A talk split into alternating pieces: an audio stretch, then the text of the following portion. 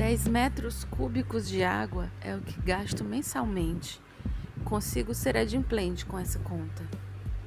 Gastaria menos, eu sei, se eu não tivesse essa mania, desde pequenina, de chorar copiosamente sob o chuveiro quando essa agonia chega. E ela sempre chega. Ainda mais agora, com a voz anasalada do Bonner falando de mais de 132 mil pessoas, amor da vida de alguém que se foram. Quantos ainda irão? Ainda mais agora que rolo a tela do celular e vejo a onça pintada arfando de dor e sede. Ainda mais agora que aquela pedra de gelo gigantesca se soltou do polo.